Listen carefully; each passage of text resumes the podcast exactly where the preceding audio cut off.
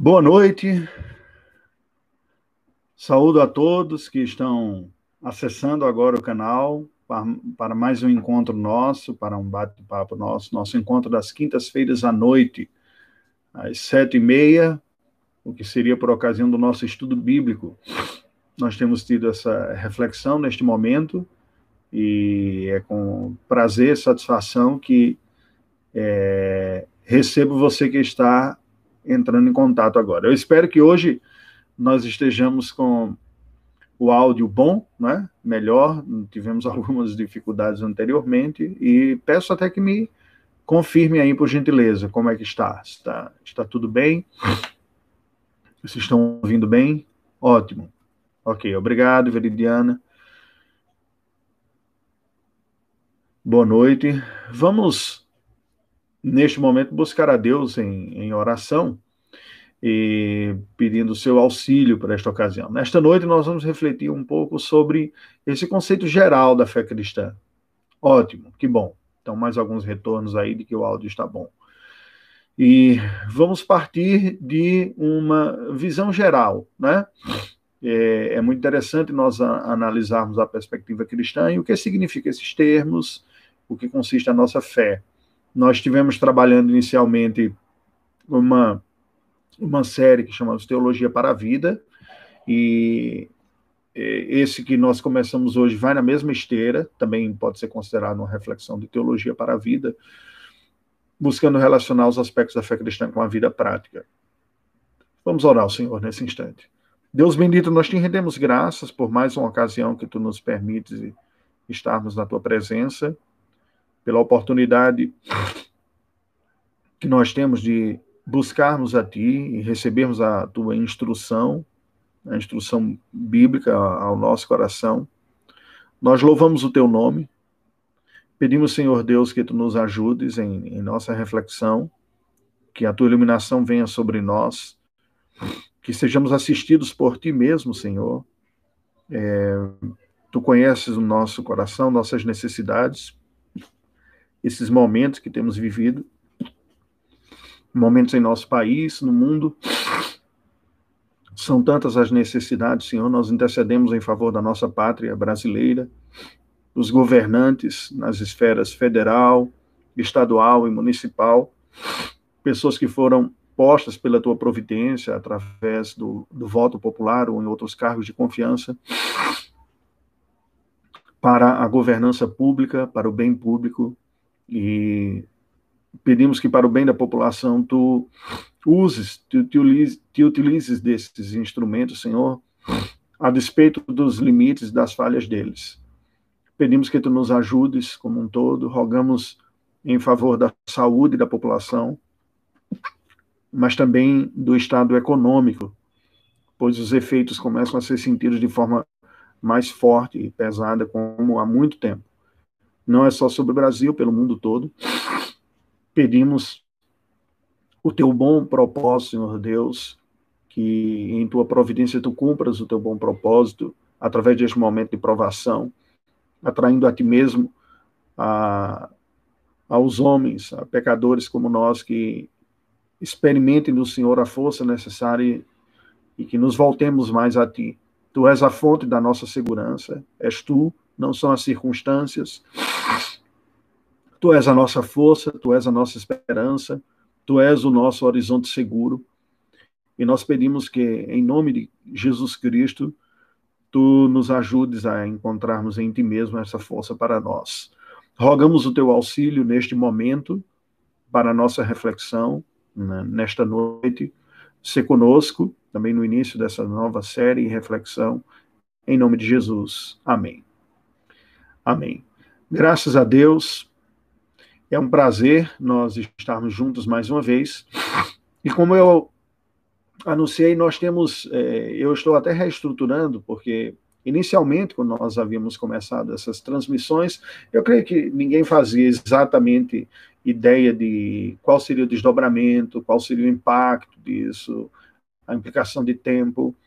Nós, no Conselho da Igreja, temos orado pela igreja, refletido sobre como ocorrerá também uh, o nosso retorno, a reabertura, tudo indica que será em etapas, como tem ocorrido eh, já em alguns outros lugares no mundo e alguns lugares no Brasil também. E eu não, não posso antecipar, não falo pelo conselho da igreja, eu sou apenas um dos integrantes do conselho e, e sou pastor auxiliar também, não é? Mas é, imagino que nós deveremos ter alguma notícia mais uh, específica a esse respeito em breve, que Deus nos a, assista, né? É, neste sentido.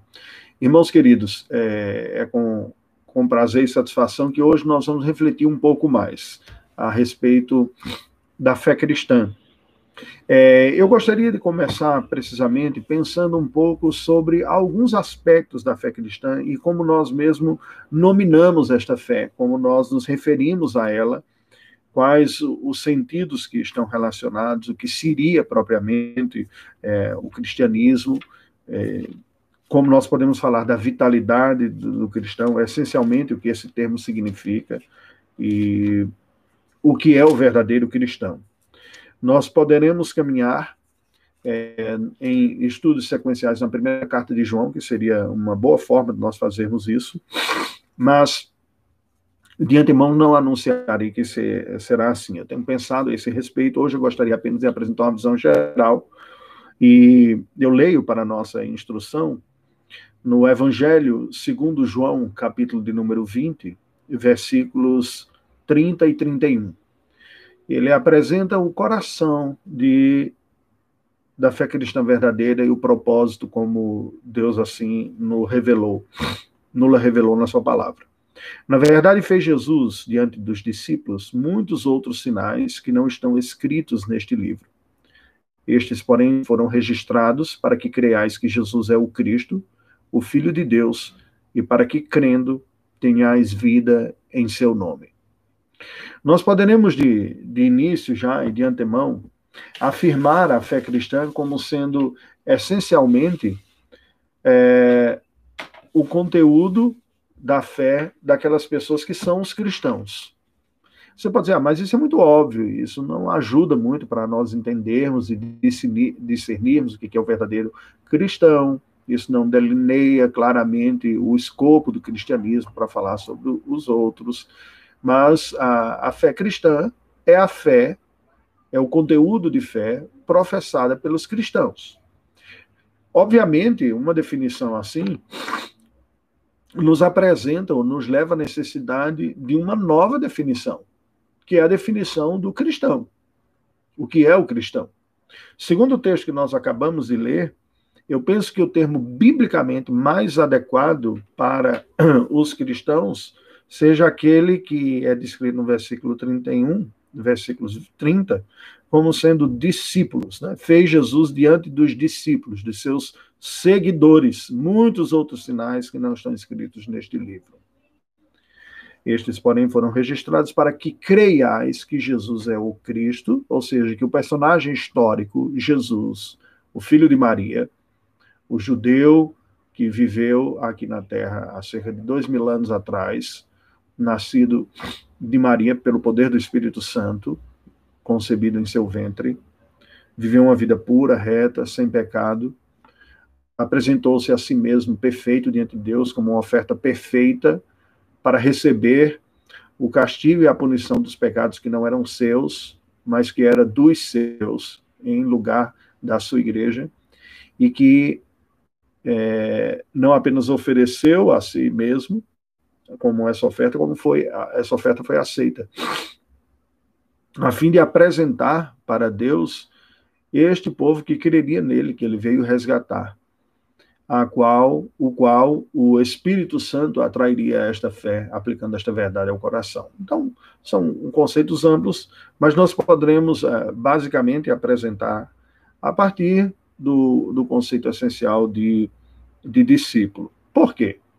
Porque ao, ao final dos evangelhos, de cada um dos evangelhos, nós veremos algumas abordagens que serão feitas por cada um deles com ligeiras variações, mas que é conhecido como as comissões dos evangelhos, que também aparece, em alguma medida, é, no livro de Atos dos Apóstolos, no início, agora. É, se não, é, vejamos, eu vou começando por o Evangelho do nosso Senhor Jesus Cristo, segundo escreveu Mateus, o primeiro na ordem dos Evangelhos, capítulo de número 28. Nós encontramos a chamada Grande Comissão nos versículos finais de 18 a 20. As seguintes palavras: Jesus, aproximando-se, falou-lhes, dizendo: Toda autoridade me foi dada no céu e na terra, ide, portanto, fazei discípulos de todas as nações, batizando-os em nome do Pai, do Filho e do Espírito Santo, ensinando-os a guardar todas as coisas que vos tenho ordenado. E eis que estou convosco todos os dias até a consumação do século.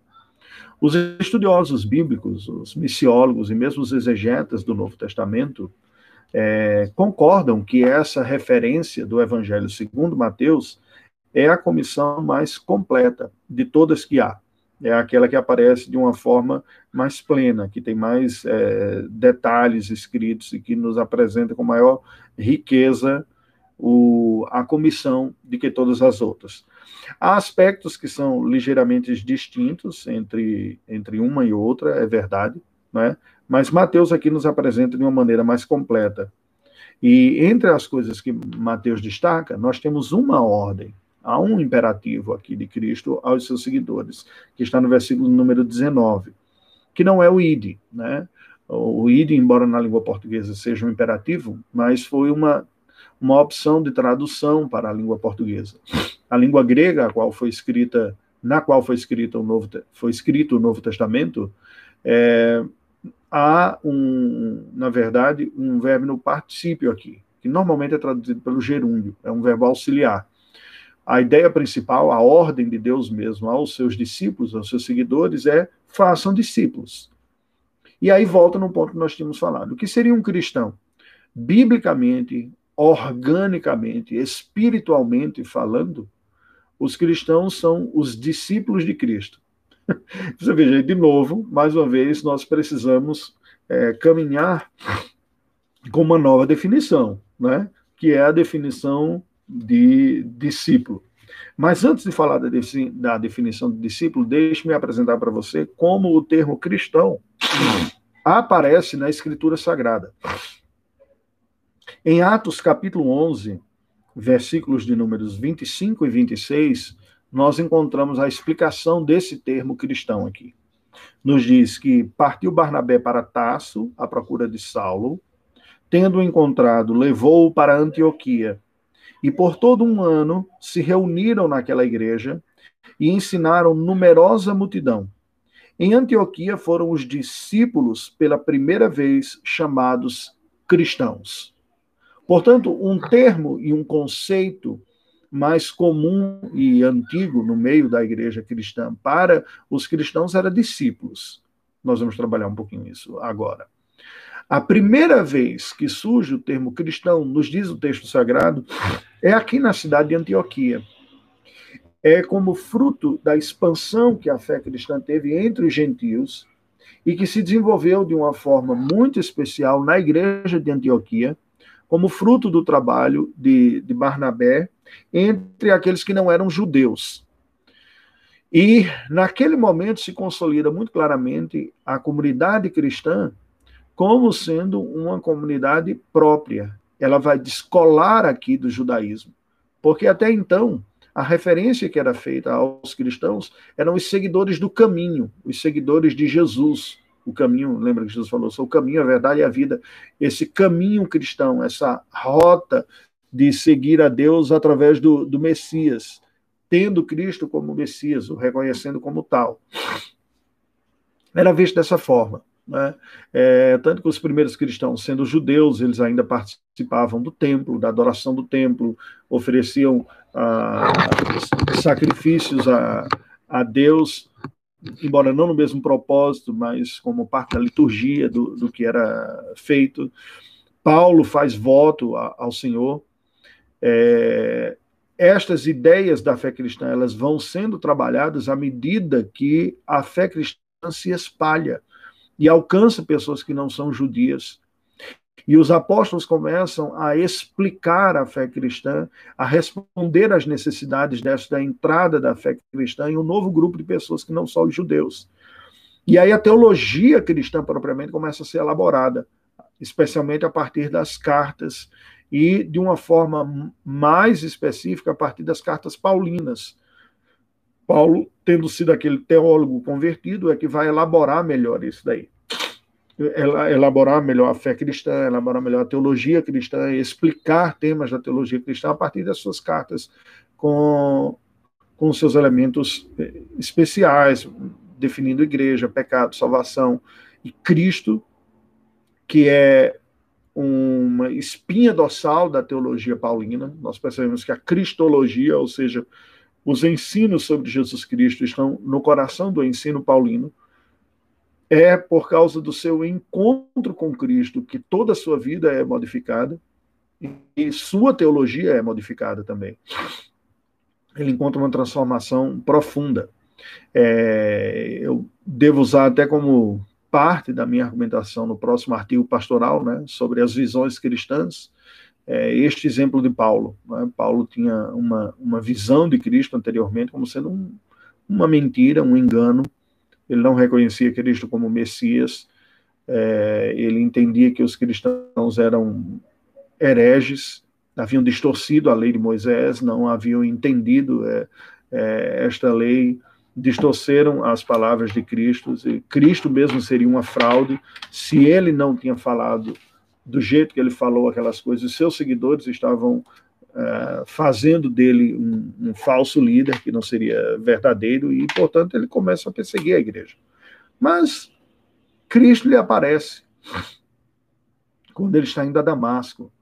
E com essa aparição de Cristo a, a Paulo, e ele diz: Senhor, quem és tu? Né? Porque Jesus aparece e ele fala: Saulo, Saulo, por que tu me persegues? Ele diz: Senhor, quem és tu? Ele diz: Eu sou Jesus, a quem tu persegues. E Paulo entra numa crise profunda. Não, peraí, tudo aquilo que eu imaginava a respeito da fé, da Bíblia, de Deus, de Cristo, dos cristãos, estava completamente equivocado. Jesus é o, o, Senhor, Ele é o Redentor, Ele é o Salvador. Esses que eu estou perseguindo são o verdadeiro povo de Deus, são amados por Deus, ao ponto de Ele mesmo se manifestar a mim em defesa desse povo. E ele tem que rever tudo, e vai rever tudo. Ele vai passar ruminando esses aspectos. É verdade que de imediato ele já começa a pregar em Damasco a fé cristã e é expulso de Damasco, depois vai a Jerusalém, começa a pregar também, a igreja tem dificuldade com aquela dedicação, aquele zelo pregador de Paulo, né, proselitista, e o manda de volta para Tasso, que é a sociedade diz, olha, fica lá. Em Tasso, ele retoma a sua vida ordinária, do seu trabalho, e vai amadurecer mais essas ideias, tira um período de reclusão na Arábia, ele fala isso escrevendo aos Gálatas, quando ele vai reconsiderar toda a sua teologia. E 14 anos ele se passa assim, distante do ministério uh, formal cristão, né, sem atuar como pregador, como mensageiro, numa reconfiguração profunda da sua própria vida, da sua crença, da sua teologia, ressignificando tudo isso, até que entra esse capítulo 11 do livro de Atos. Deus, em sua providência, pela dispersão que foi dada à igreja pelo mundo gentílico, nos diz o texto sagrado que, versículo 19, então os que foram dispersos por causa da tribulação que sobreveio a Estevão, se espalharam até a Fenícia, Chipre e Antioquia, não anunciando a ninguém a palavra, senão somente aos judeus. Uh, alguns, porém, que eram de Chipre e de Cirene, que foram até Antioquia, falavam também aos gregos, anunciando-lhes o evangelho do Senhor Jesus.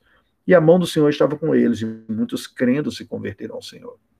Se tornaram cristãos, se converteram ao Senhor.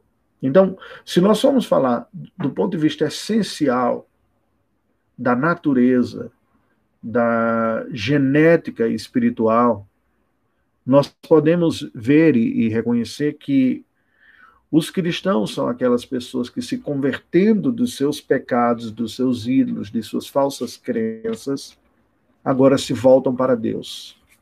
São salvos, têm os seus pecados perdoados, creram em Jesus, o Jesus histórico, como o Senhor e Salvador de suas vidas, ao qual eles passam a seguir como seu próprio redentor e Senhor. Ele é o Senhor de suas vidas, verdadeiramente. E isto deu toda a transformação na vida deles. Esta realidade ela vai aparecer em diversos momentos. Paulo vai dar graças pelas pessoas em cada uma das suas cartas, pela fé que eles têm em Cristo Jesus. Ah, os Tessalonicenses, por exemplo, ele vai citar dizendo o seguinte: outra razão nós temos para incessantemente dar graças a Deus é que vocês receberam a palavra que ouvistes, que é de Deus, como palavra, não como palavra de homens, e sim como é palavra de Deus, a qual, perdão, com efeito está operando eficazmente em vós os que credes. É, no versículo 9, ele diz assim, 8, 9 porque de vós repercutiu a palavra do Senhor, não só na Macedônia e Acaia, mas também por toda parte se divulgou a vossa fé para com Deus, a tal ponto de não termos necessidade de acrescentar coisa alguma.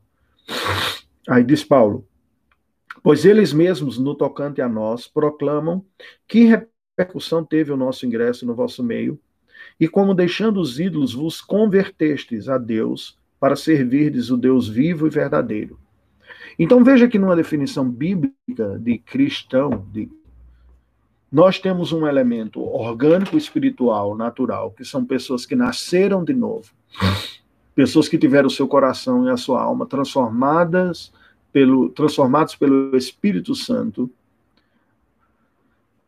que a mensagem do Evangelho foi abrigada e usada pelo poder do Espírito Santo, veio a produzir uma transformação na sua vida espiritualmente falando, se tornaram parte do povo de Deus, da família da fé.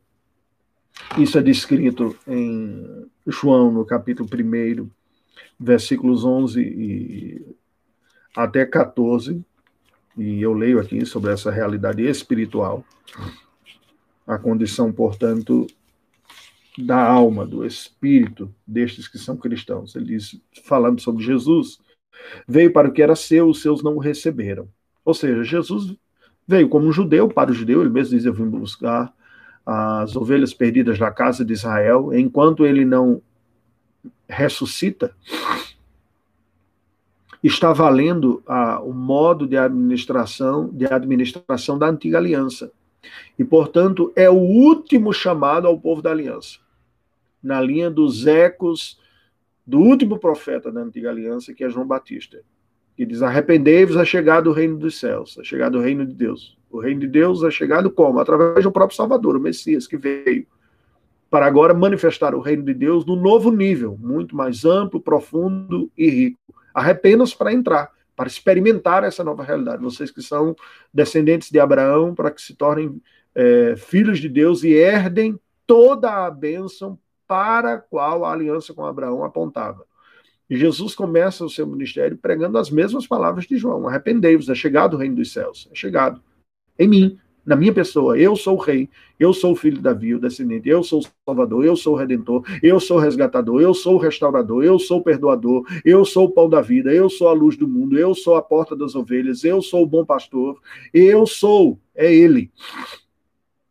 Com a vinda de Cristo há uma explosão de poder do reino de Deus no nível mais profundo para aqueles que estão na aliança e no nível mais profundo de abrangência para alcançar os que estão fora da aliança. Mas em linhas gerais houve uma rejeição por parte do seu povo, o povo judeu. Eles veio para o que era seu, os seus o receberam. Mas a todos quanto os seus o não o receberam, mas a todos quantos o receberam, deu-lhes o poder de serem feitos filhos de Deus, a saber os que creem em seu nome. Cristo foi, como já dizia a Simeão, que pega Jesus bebê ainda nos braços e proclama uma profecia sobre ele, ele será para é, a exaltação de muitos e para abatimento de muitos. Para alguns ele foi a rejeição, ele foi rejeitado, muitos não creram nele como, como Salvador, mas para outros foi a salvação. Foi exatamente gente que estava à margem, alienado do relacionamento com Deus, do conhecimento de Deus, das ministrações da graça do Senhor, inclusive dentro dentro da antiga aliança, no, no judaísmo, o Senhor Jesus escancara esse poder acolhedor, é, o poder consolador, o poder transformador, o poder regenerador, o poder inclusivo da graça de Deus, redentor, quando ele alcança as pessoas as mais distintas possíveis. Pessoas que, em termos de categorias humanas, eram preteridas, eram postas de lado. É, a seleção natural da religião deixava de fora muita gente não apenas pessoas com problemas morais, prostitutas, cobradores de impostos e outros pecadores explícitos, mas também pessoas que não é, eram um bom potencial do ponto de vista socioeconômico, os pobres, os mendigos, os cegos, os aleijados, né? É, pessoas que eram marginalizadas por questões de saúde e cerimonial, como leprosos. Então, este povo todo estava à margem, e Cristo vem e se apresenta como o redentor, o salvador da humanidade que recebe estas pessoas que sinceramente vêm a Ele, reconhecendo suas necessidades e como em Cristo Jesus eles encontrariam aquilo que precisavam. E de fato encontraram. E João explica isso dizendo o seguinte: João explica falando a todos quando receberam, receberam como? Receberam o quê? Não se trata aqui daquele clichê de levantar a mão, repetir uma oração após um, estudo, aceitar Jesus. Nem o verbo é esse, né? O verbo aceitar é diferente do verbo receber. Receber implica recebê-lo como ele é, como tal. Quando a Bíblia diz que a, o que era seu não receberam, não receberam como ele se apresentava. Não reconheceram, concordaram, se renderam, o acolheram a condição de redentor, salvador, senhor, descendente de Davi, o rei dos reis, senhor dos senhores, o dono de sua vida. Os textos que, os títulos que o Novo Testamento usa para o Senhor Jesus Cristo são variados. O mais comum deles é Senhor. O segundo mais comum deles é, é Mestre. E o terceiro mais comum é Salvador. Receber Jesus significa olhar cada um desses aspectos dele: o seu poder, o seu senhorio, as verdades que ele diz, o conteúdo do que ele fala sobre ele mesmo, sobre Deus, sobre a fé, ele como mestre, ele como sacrifício perfeito por, por nós para nos dar o perdão dos nossos pecados e nos tornar aceitáveis diante de Deus, ele como salvador. Se nós olharmos pela via dos profetas, dos ofícios, há algo semelhante, né? Rei, sacerdote, profeta. Então, é cada um destes títulos: Senhor, Mestre e Salvador. Rei, profeta e sacerdote. Os três apontam. Aquelas pessoas que o receberam assim, viram no filho de Maria mais do que o filho de Maria, viram, viram em Jesus de Nazaré mais do que um exótico mensageiro religioso, religioso. Viram em Jesus de Nazaré não simplesmente mais um rabino ou um rabino fundador de uma nova facção religiosa, como havia os fariseus, havia os saduceus, os essênios, os zelotes, os sicários, haveria também estes seguidores de Jesus, que seriam chamados depois de nazarenos. Esse termo nazarenos é, é, é, um, é um termo usado até hoje por árabes e muçulmanos para se referirem, muçulmanos árabes, para se referirem aos cristãos em algumas partes do Oriente Médio, do mundo árabe, nazarenos, ou seja, os seguidores de Jesus de Nazaré. Mas as pessoas que viram nele mais do que um rabino, viram o próprio Filho de Deus encarnado, o Salvador, o Senhor, aquele que tem direito sobre a minha vida, o que me dá perdão, salvação, que me guia, que me governa, que me instrui. Esse que comprou a minha vida com o seu próprio sangue, que portanto eu agora sou posse dele e vivo para ele e com ele. Esses são os cristãos. E João descreve aqui o que ocorre espiritualmente com essas pessoas. Ele diz: essas pessoas, elas foram feitas filhas de Deus. Por que feitas? Porque nenhum ser humano, à exceção de Jesus, é essencialmente filho de Deus é essencialmente. Significa dizer, tem na sua constituição a sua natureza, a natureza divina. Não. Nós somos seres humanos. Somos filhos dos nossos pais. Somos filhos de Adão e Eva, descendentes da raça humana. literalmente, essencialmente, não somos filhos de Deus, somos outra natureza, somos criaturas, ele é criador. Somos limitados, ele é ilimitado. Somos falhos, ele é perfeito. E há uma série de contrastes que nós vamos fazer. Nós não somos, em essência, na nossa natureza, filhos de Deus. Só Jesus é. Ocorre que esse termo filho de Deus está tão batido em nosso meio que nós nem mesmo mais refletimos sobre o seu sentido.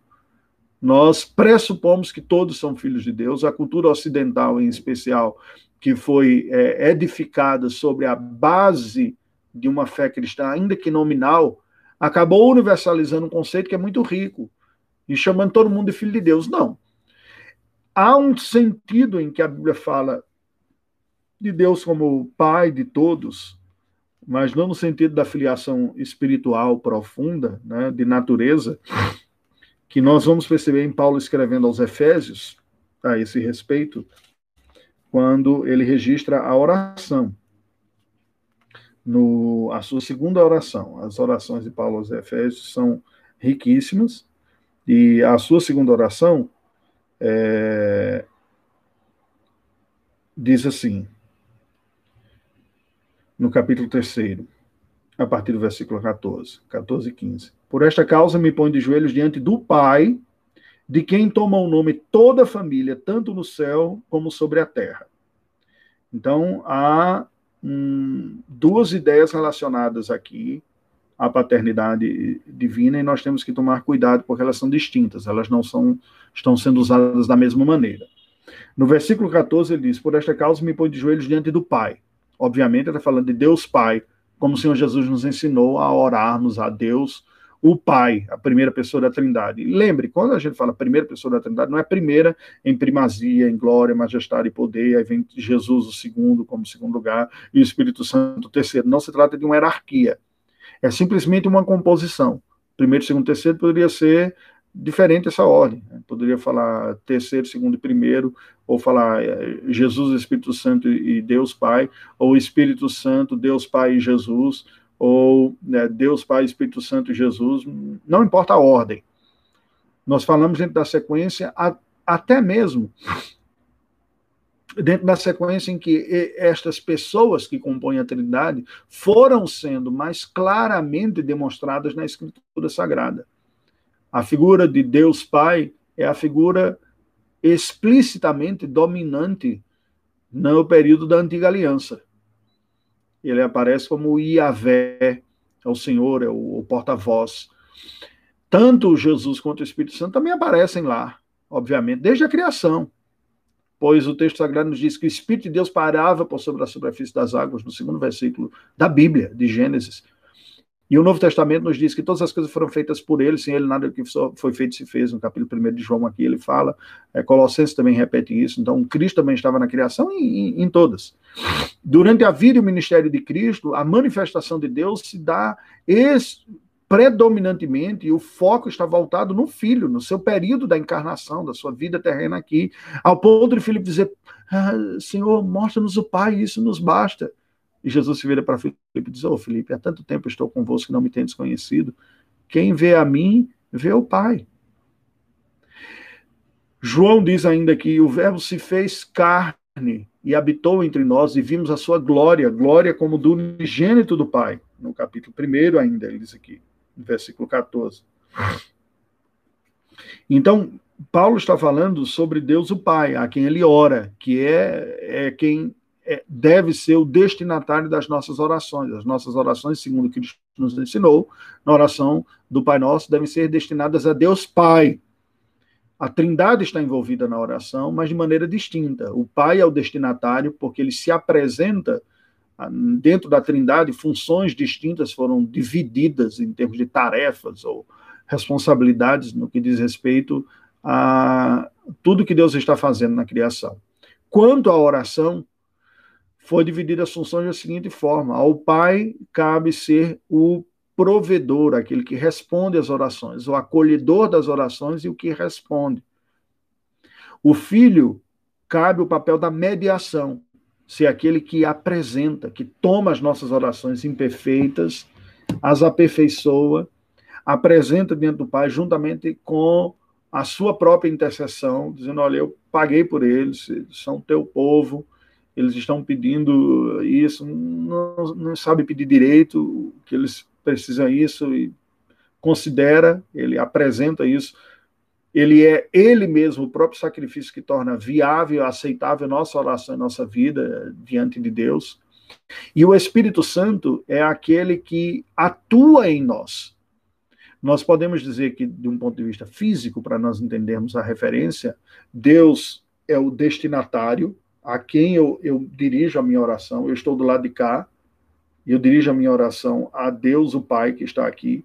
O Filho é o mediador, fazendo essa ponte entre nós e, e Deus. E o Espírito Santo é o Deus que está aqui, trabalhando aqui em mim, no meu coração, na minha vida, me motivando a orar, me despertando para isso, é, me consolando, me trazendo à memória textos bíblicos que me animam na fé e que dirigem a minha intercessão. Ele é o verdadeiro motivador sobrenatural, o operador sobrenatural da oração. Contudo, nós não podemos confundir, nós não dirigimos a oração ao Espírito Santo, nem ao Senhor Jesus Cristo nós não confiamos na intercessão mediadora do Pai, porque ele é o destinatário, ele não é o mediador, nem o Espírito como aquele que apresenta, ele intercede por nós, em nós, com gemidos inexprimíveis, trabalhando em nosso coração. Ele é o agente de cá, do lado de cá, da motivação.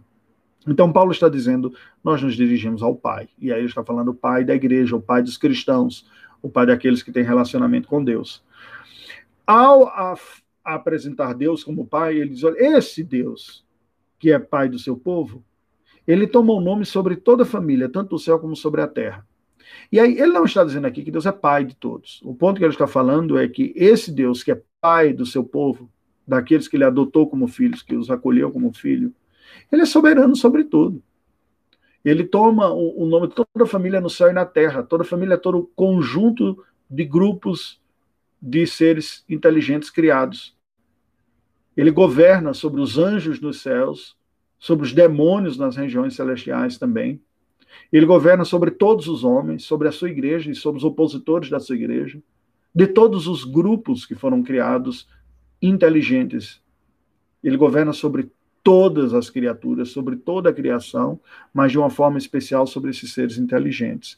É isso o que Paulo está dizendo. Então, quando eu oro, portanto, eu não estou fazendo aquela oração privada como uma espécie de um relacionamento é, limitado a uma divindade é, tribal, restrita a um grupo. Eu confesso que, assim, um dos termos que me causa um certo desconforto é quando as pessoas se referem a, a, a Deus, no meio religioso é muito comum fazer isso quase como sendo uma propriedade privada do grupo.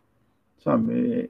É, é o nosso Deus, porque o nosso Deus se revela assim, como uma oposição a outros deuses. Primeiro, porque não existe outros deuses, só existe um só. É absolutamente importante nós destacarmos que Deus é Deus sobre tudo e sobre todos. Creiam os homens em Deus ou não, ele é Deus. Aceitem os homens o fato de que ele é soberano ou não, ele é soberano. Confiam os homens em, em Deus ou não, ele é confiável. O problema de você não olhar para Deus como ele é está em você, não está em Deus. Isso não afeta nada a ele. Ele continua sendo soberano, glorioso, universal, todo-poderoso, misericordioso, bondoso, sábio, justo e bom. Absolutamente tudo sobre Deus continua sendo verdadeiro. Eu reconheça você ou não. Eu reconheça isso, ou você reconheça isso ou não. O problema do reconhecimento, ou melhor, da falta do reconhecimento, está em nós, do lado de cá. Ao não reconhecermos que Deus é quem é, somos nós quem perdemos com isso. Perdemos os benefícios, primeiro, e em alguma medida todos nós sentimos isso, eu sinto mais do que deveria. Isso tem sido um dos motivos das minhas orações, quando converso com Deus em alguns momentos em particular, eu digo, Senhor, Tu és quem Tu és, soberano, glorioso, a minha necessidade é ter estas verdades sobre quem tu és e que tu te revelas na tua palavra mais claramente firmadas em meu coração. Porque isso não muda nada em ti. Isso é revoltinha e birra de filho revoltado, adolescente, de criança. magoei, quando muitas vezes a vida não segue a trajetória que eu gostaria, eu tenho a, a, as minhas lutas, como você tem as suas, e isso nos rouba a beleza de Deus. Quando a nossa vida, nossas orações estão focadas demais nas nossas dores, nós ficamos como que lambendo nossas próprias feridas. E isso vai ofuscando a nossa visão de Deus. Mas Deus é quem Ele é. E por sua bondade, pelo seu poder e misericórdia, Ele acolhe num relacionamento íntimo, pessoal, de cuidado, de perdão, de proteção, que já de companhia, jamais abandonando aqueles que olharam para o seu filho como sendo Senhor, como sendo Salvador da vida deles. E é isso que ele está dizendo: deu-lhes o poder de serem feitos filhos de Deus, a saber os que creem no seu nome, a saber os que creem que Jesus é quem ele disse que é. É o Redentor, é o Salvador, é Deus em forma humana, é a porta de acesso ao Pai, é o caminho que leva ao Pai, é a verdade, não uma verdade, é a verdade, é a vida é o bom pastor, é a porta das ovelhas, é o pão da vida, é aquele que nós necessitamos, de quem nós necessitamos, é através de quem nós conheceremos a Deus, porque ele sim, diz o texto, o Verbo se fez carne, o Deus eterno, o princípio ativo, a força dinâmica que controla, que dirige, que preserva todo o universo, virou gente. É verdade que há em várias religiões, mitologias encarnações divinas. Mas o cristianismo apresenta isso de uma maneira única, porque essas encarnações divinas presentes em várias mitologias e religiões pelo mundo afora são manifestações físicas de divindades pequenas, menores e pagãs. O cristianismo é o único que vai falar de que o Deus eterno e glorioso, autoexistente, assume a forma humana na pessoa de Cristo. Embora a Babilônia tivesse algumas imagens de, de, de divinas e fala-se até de imagens de trindades lá, o cristianismo é o único que vai falar de que esse Deus eterno é um só, constituído para nós misteriosamente de três pessoas, Pai, Filho e Espírito Santo, coeternos, coexistentes, có, ou seja, um e o e, e os outros juntos por toda a eternidade, autoexistentes por toda a eternidade, autossuficientes por toda a eternidade, decidem criar seres com capacidade de rebelião, coordenar e gerenciar essa rebelião e resgatar estes rebeldes para si, assumindo a condição deles. Gente, isso é fantástico. É como um autor de uma peça que entra na própria peça para salvar os seus personagens, cujo destino seria trágico. Ele desce a condição humana e assume a condição humana. E quem percebe que quem ele é, que esse humano que esteve entre nós, Jesus, e que era humano verdadeiro, não era apenas humano verdadeiro, era o Deus verdadeiro, que veio para resgatar-nos, nos perdoar, e se rendem a Ele como sendo: Eu confio em Ti, dizendo assim: Tu és aquilo que eu preciso para o perdão dos meus pecados, para a orientação na minha vida, para a paz no meu coração, para um novo sentido, para, para ser aquilo que eu jamais conseguiria pela minha própria força, para ser como Tu és o artigo que escrevi hoje, que mandei que vai sair no, no boletim da igreja, tem a ver com uma nova visão de si mesmo, e eu concluo exatamente com, com esse ponto. O cristão crescerá em santidade, o cristão crescerá em uma percepção adequada sobre si mesmo e crescerá naquilo para qual Deus o chamou a ser, à medida que ele experimenta, se apropria dessa dependência do próprio Cristo Jesus. Não há no cristianismo um olhar autônomo, independente.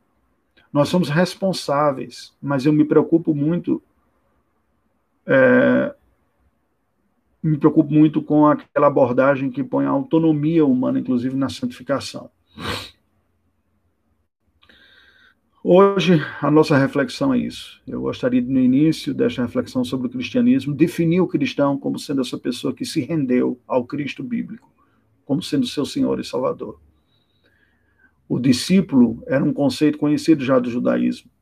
O discípulo era um aluno, mas não era só o aluno como nós temos na cultura ocidental, de influência grega, um receptor de informações do seu professor. O discípulo é um aluno integral, é um seguidor integral. Ele aprende conceitualmente do seu mestre, mas ele tem o seu mestre também como seu exemplo e confia no seu mestre para a sua vida. O mestre é aquilo que ele quer ser. Este é o conceito de discípulo. Essa vida é possível, o convite cristão, o convite de Cristo é que nós nos tornemos seus discípulos, ou seja, seguidores integrais eu vou crer no que ele me ensina, eu vou segui-lo para toda a minha vida. Ele é quem governa sobre mim, quem domina sobre a minha vida. Eu estou na dependência dele para todo sempre. É nele que eu sou refeito. É olhando para Cristo, se rendendo a Cristo, seguindo a Cristo, que nós nos tornaremos melhores nós mesmos, melhores cristãos. A ideia da cruz como a morte do ego não é a morte do desejo, vontade, pensamento, capacidade de reflexão, não tem nada a ver. Pelo contrário, isso vai ser muito melhorado. Verdadeiros cristãos são pessoas é, autênticas, mas será uma autenticidade redimida, em que a virtude e a beleza. Quando nós, nós às vezes falamos, ah, fulano é assim porque ele é autêntico, né? Como normalmente para falar de aspectos ruins, de rudeza, de contestação. Gente, com toda honestidade, olha, rudeza, contestação, crítica constante, ironias, são aspectos pecaminosos. A autenticidade não está numa espécie de arrogância singular, de insensibilidade para com o outro. A autenticidade está em características individuais moralmente não condenáveis. A santificação em Cristo é que faz com que a minha autenticidade seja bela, como a flor, que mesmo sendo a mesma espécie de outras tantas, nós conseguimos parar e nos deparar para a beleza de uma. E comparar e nos deparar com a beleza de outra, ambas flores ou rosas, margaridas, seja lá quais for, forem. Nós podemos nos deparar com quadros e contemplarmos a beleza de um, a indiferença de outro, são belezas distintas. Isso é a autenticidade cristã. E a santidade cristã e o cristianismo vivido na prática é exatamente quando se ressalta essas belezas e essas qualidades, que nada mais são do que o filtro da presença de Cristo na personalidade. As pessoas autênticas, elas sabem quem são, elas são o que são, mas os cristãos autênticos são os redimidos cujas impiedades, perversões foram sendo purificadas, perdoadas, lavadas e removidas pelo poder da presença de Cristo, operação do Espírito Santo em nossa vida. E assim eu defino o cristão hoje. O que é o cristão? Essencialmente, o cristão é um pecador que se rende a Cristo como Senhor de sua vida. E, portanto, passa a seguir Cristo como seu seguidor integral ele teve o seu coração purificado e transformado, nasceu de novo e agora foi acolhido por Deus para todo sempre, para viver com o Senhor, gozando de intimidade e de um relacionamento transformador. Esse é o cristão, é o discípulo de Cristo. É a definição essencial. Na próxima semana, se Deus assim nos permitir, nós vamos refletir um pouco mais sobre o cristianismo olhando as comissões, como aparece nos evangelhos e no livro de, de Atos dos Apóstolos, e um pouco mais dos conceitos do cristianismo, tá bom? Nós temos algumas questões aqui que foram ah, levantadas, não muitas, as saudações de início, boa noite, boa noite, o Aldo está bom. Ao final, o Tony Valdo levanta sobre o tema e a Heloísa fala assim: Pastor, o senhor mencionou demônios nas regiões celestiais. Se não sai muito do foco do senhor, o senhor poderia explicar isso para mim? Bem, é, os, os demônios, os anjos rebeldes, eles não são seres humanos, eles não estão contingenciados na Terra, não estão vivendo aqui como seres humanos, constituindo família, tendo um CEP, um endereço, uma casa para viver. Né? É, é, verdade que na angiologia, no estudo dos, dos anjos, há hierarquias e, e há seres de, distintos. Nós podemos dizer, há uma espécie de, de de recrutamento básico, que seriam esses demônios que entravam nas pessoas, se manifestavam, ou, ou entram ainda, não vou nem entrar no mérito dessa questão, mas esta coisa menor, como recruta, imaginemos o, os demônios todos, Satanás e seus demônios, como uma espécie de exército do mal. É, o soldado raso são esses demônios, que, obviamente, mesmo sendo rasos, são muito mais é, capazes e competentes do que ser humano que tem uma, uma vida limitada aqui. Né? É, os demônios não conhecem a morte, é, porque também não conhecem o nascimento ordinário. Eles não continuam sendo nascidos, não se gera demônio. Né? No, no caso, o demônio macho com um demônio, um demônio fêmea para produzir demôniozinhos, né? neste sentido.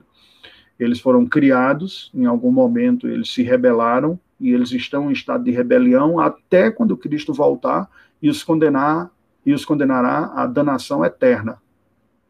Eles foram vencidos na obra da cruz do Calvário, todos eles, todos, mas eles experimentarão apenas a condenação final. Eles receberam um, um baque significativo na sua força e capacidade de operação, pela crucificação de Jesus Cristo, a cabeça da serpente foi esmagada e o poder enganador de Satanás foi limitado. Por isso o evangelho também se expande pelo mundo a partir de então e continuará se expandindo até que Cristo volte. Mas quando Paulo fala isso, ele está se referindo menos à geografia, penso eu, e muito mais a categorias.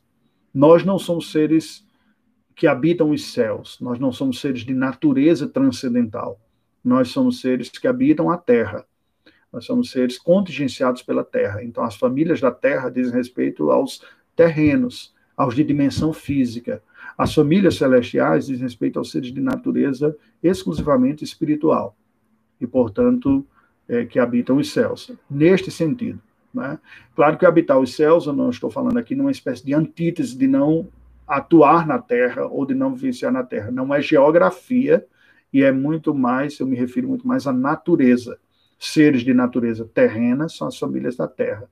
Seres de natureza é, transcendental, ou espiritual, ou celestial, na sua constituição, são as famílias dos céus. É nesse sentido que Paulo está falando aqui. Ainda que estes seres que são espíritos, espíritos ou espirituais na sua essência, eles interajam aqui na Terra, dentro de alguns limites e circunstâncias impostas pela própria providência divina os tanto anjos quanto demônios, eles não têm na terra e na vida terrena o seu palco de plena atuação e, e, e vivência, porque são seres de natureza espiritual.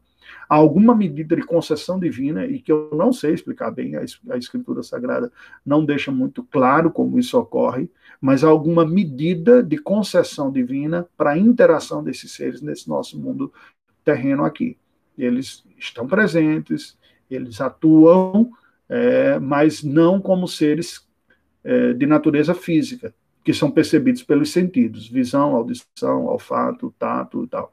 Em alguns momentos, Deus concede a, a esses seres, e eu não sei como nem porquê, na Escritura Sagrada não deixa claro também, algum nível de liberdade de transposição desse mundo sobrenatural, espiritual, para o mundo físico.